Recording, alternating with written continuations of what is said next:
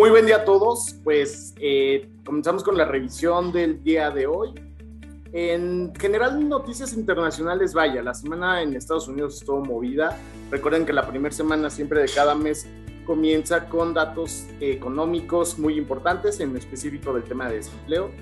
En Estados Unidos se crearon 194 mil empleos en la parte de nómina no agrícola, se esperaban 500 mil, un dato pues realmente eh, no tan alentador, sin embargo por el otro lado tenemos una tasa de desempleo que bajó a 4.8, se estimaba 5.1, entonces en esa parte con datos mixtos, la realidad es que eh, pues deja, deja ver que el crecimiento en Estados Unidos y la recuperación económica no está siendo tan constante.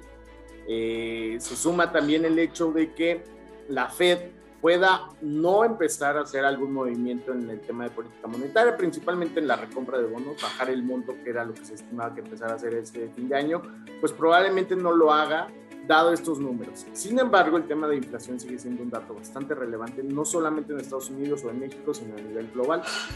Eso es un dato que empieza a generar presión a los bancos centrales para poder controlar la inflación, por lo cual en la mayor parte en la mayoría de los casos lo que van a hacer es eh, empezar a subir tasas o empezar a quitar estímulos monetarios. En el caso de Estados Unidos y Europa, por ejemplo, pues los dos traen la parte de tasas muy, muy bajas, pero además una recompra de bonos constante en forma mensual y eso es lo que van a empezar a recortar.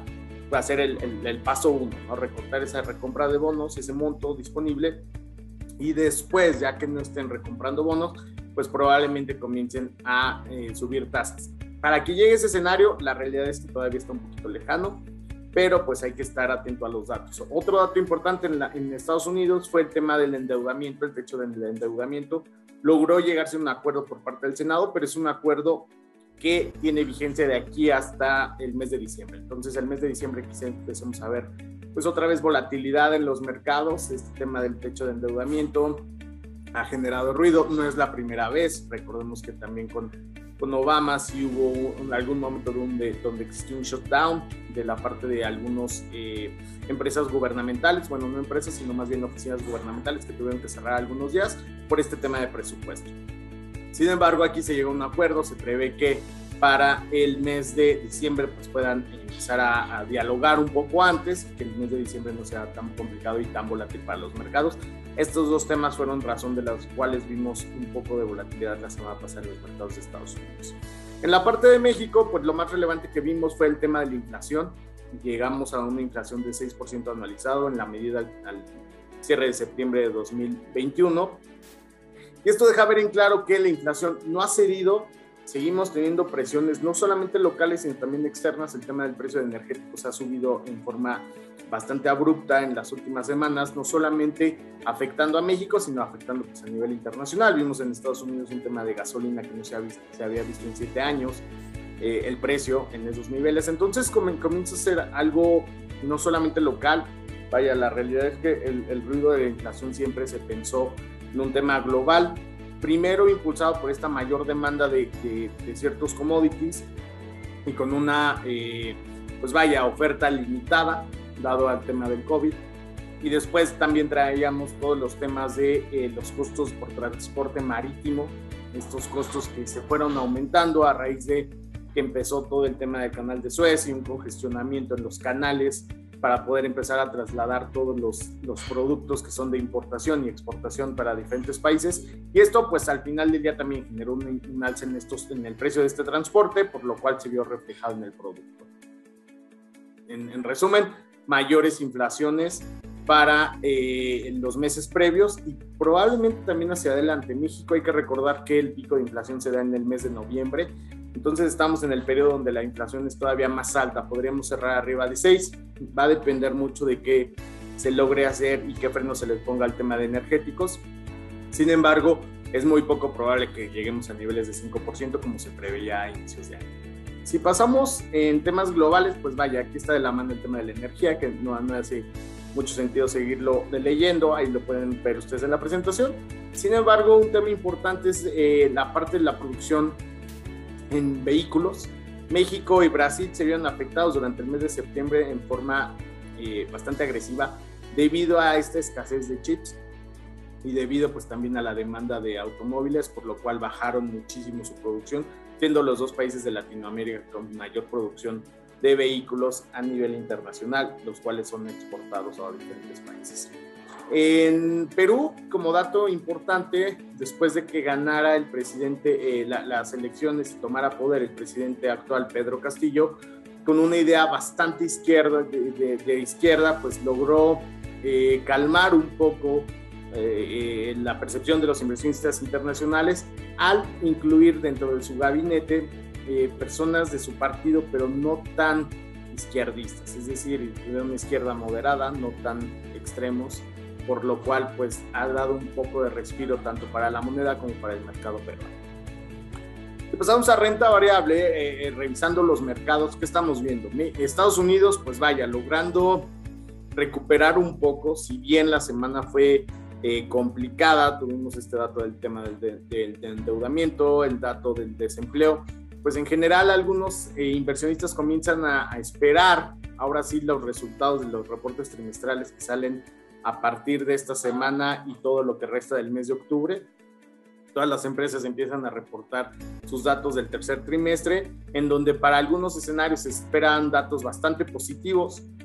En algunos otros casos todavía vienen con números afectados por parte de la pandemia y eso pues en general comienza a eh, causar un poco de ruido. Cabe destacar el tema de la Fed. La Fed si decide ampliar este plazo para recompra de bonos, lo que vamos a estar viendo es que los mercados eh, de renta variable van a seguir con un tono positivo, dado que sigue, seguirá habiendo estímulos por parte del Banco Central. En el momento que comienza el tapering y hacia adelante sigan disminuyendo la recompra de bonos o en algún momento decidan subir tasas, pues el mercado de, de accionario comenzará a sentir un poco de estragos.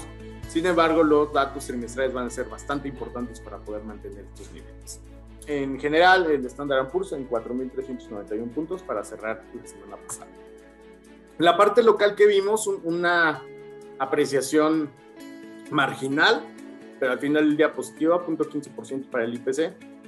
¿Y qué estamos viendo ahora en la parte local? Comienza pues ya mucho la selección de qué de qué activos, de qué empresas vale la pena entrar. En el caso de la semana pasada, por ejemplo, vimos a Peñoles, una empresa que ya venía bastante castigada, llegando a niveles técnicos bastante atractivos para entrar, pero no necesariamente son estrategias de largo plazo. Quizá es entrar, rebotan y se, y se vuelven a ajustar, ya sea por reportes trimestrales, ya sea por temas importantes y coyunturales actuales. Por ejemplo, la parte de Peñoles, pues al final es una minera que podría verse afectada con los temas en Perú, que podría verse afectada por la demanda de, commodities, la realidad es que terminan siendo factores muy focalizados. Tenemos Cemex que comenzó a caerse la semana pasada fuerte, de por sí ya traía un ajuste, pero hay que recordar que en el año llevaba casi 80% antes de que se empezara a ajustar. Entonces, comienza ya ese punto de seleccionar dónde hace sentido. Ahora bien, se recuperará, llegará a 50, 53 mil puntos otra vez.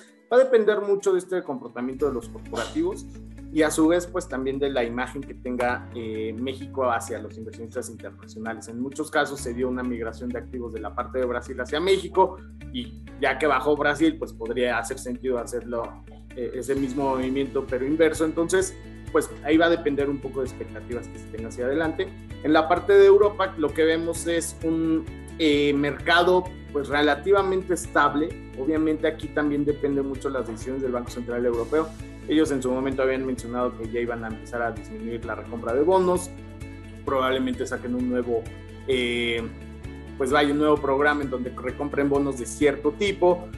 Están, se tienen que modificar y se tienen que ir acoplando a, las necesidades del mercado. En teoría, y lo que se ve en Europa es que la región como unión está creciendo, está sólida, pero tiene el tema de inflación. Entonces, eso es un punto bastante importante para el Banco Central Europeo, sobre todo ahora que vienen ya los meses más fríos en la parte norte del mundo y por eso empezaremos a ver una mayor demanda de energéticos y quizá unas presiones todavía mucho más, más, eh, más apretadas vayan para, para los siguientes meses. Asia recuperándose un poco, la verdad es que después de lo que vimos por parte de China entre todo el tema de tratado de libre comercio que se ha visto, pues ha sido un tema complicado prácticamente desde que entró Trump. Ahora con Biden, pues vemos que sigue en, ese, en esa tónica de, de seguir dialogando, de no ceder tanto Estados Unidos como China. Se sumó un poco el tema regulatorio en China con el plan quinquenal del gobierno chino. Decidieron intervenir un poco más en la parte de mercado, sobre todo en empresas que cotizaban en Estados Unidos, cotizaban en China, y un poco más de restricciones. Esto empezó a generar temor hacia los inversionistas, empezaron a vender muchos activos que se encontraban en China, llegando a un mercado en valuaciones pues, realmente atractivas, en donde en el largo plazo hará sentido empezar a formar algo aquí y mantenerlo. Ese es el punto importante, no esperemos que en tres meses, en seis meses el mercado chino de China vuelva a subir como estaba antes, sino va a ser un proceso un poco más lento, pero vale la pena empezar a observar este mercado. Y en general Asia, pues vaya, los países que son vecinos de China y que dependen comercialmente de ellos, pues la realidad es que también se pueden ver beneficiados. Si nos vamos a divisas, lo que vimos fue una apreciación del dólar frente al peso, prácticamente perdiendo eh, el peso terreno por varios factores. Uno principalmente fue el tema de la reforma energética aquí en México. Este, este tema no encantó mucho, algunos riesgos, algunos comentarios de algunos analistas en donde pues, mencionan que pues, terminará siendo contraproducente para el sistema eh, energético esta nueva reforma, por lo cual pues empezó a generar ruido y volatilidad hacia, hacia, hacia el mercado. Lo primero que lo resintió fue la divisa y esto pues generó un poco de riesgo llevando el tipo de cambio a 20.70 pesos por dólar. En la parte del euro, pues un movimiento en donde el euro gana terreno frente al dólar y esto pues la realidad es que ha beneficiado eh, a, los, a la parte del mercado. Obviamente el tema de la decisión de la Fed de mantener tasas podría generar una depreciación del dólar o mantenerlo en niveles bajos y eso pues beneficia a monedas internacionales. En la parte de deuda lo que estamos viendo es que eh, la semana se colocó, bueno, la subasta de CETES de 28 días fueron 12 bases arriba, es decir, se colocó en 4.81. Este dato em, deja claro que todos los inversionistas e incluso pues en la parte de la colocación se, nota que que se espera una siguiente alza por parte de Banjico, además de la que ya se tuvo el 30 de septiembre, probablemente se no, tenga otra en el mes de noviembre, la reunión es el 11 de noviembre, entonces, pues eh, vaya, la presión inflacionaria va a seguir con este dato reciente de, una inflación de 6% en el mes de septiembre, pues Banjico no tiene mucho eh, como para debatir y no empezar a subir tasas a pesar del tema del crecimiento, ¿no? Hay que entender que Banxico, a través de la política monetaria, puede ayudar a liberar presiones inflacionarias, pero tiene un efecto negativo en la cuestión del crecimiento. Ese es el punto importante en donde lleguen a un punto de equilibrio entre controlar inflación, pero mantener un crecimiento económico sustentable.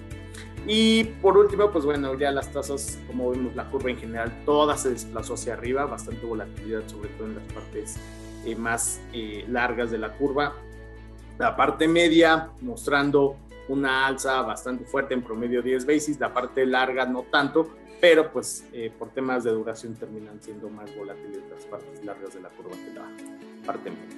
Para esta semana lo que tenemos son eh, ANTAD, ventas mismas tiendas, producción industrial, reservas internacionales, creación formal de empleo y minutas de Banjico en la parte local. En Estados Unidos lo que tendremos será aplicaciones hipotecarias, inflación, dato importante que hay que seguir, minutas de la Fed, solicitudes de desempleo, precios al productor, ventas minoristas y confianza a la Universidad de Michigan. Pues por mi parte sería todo. Muchas gracias. Muy buena semana.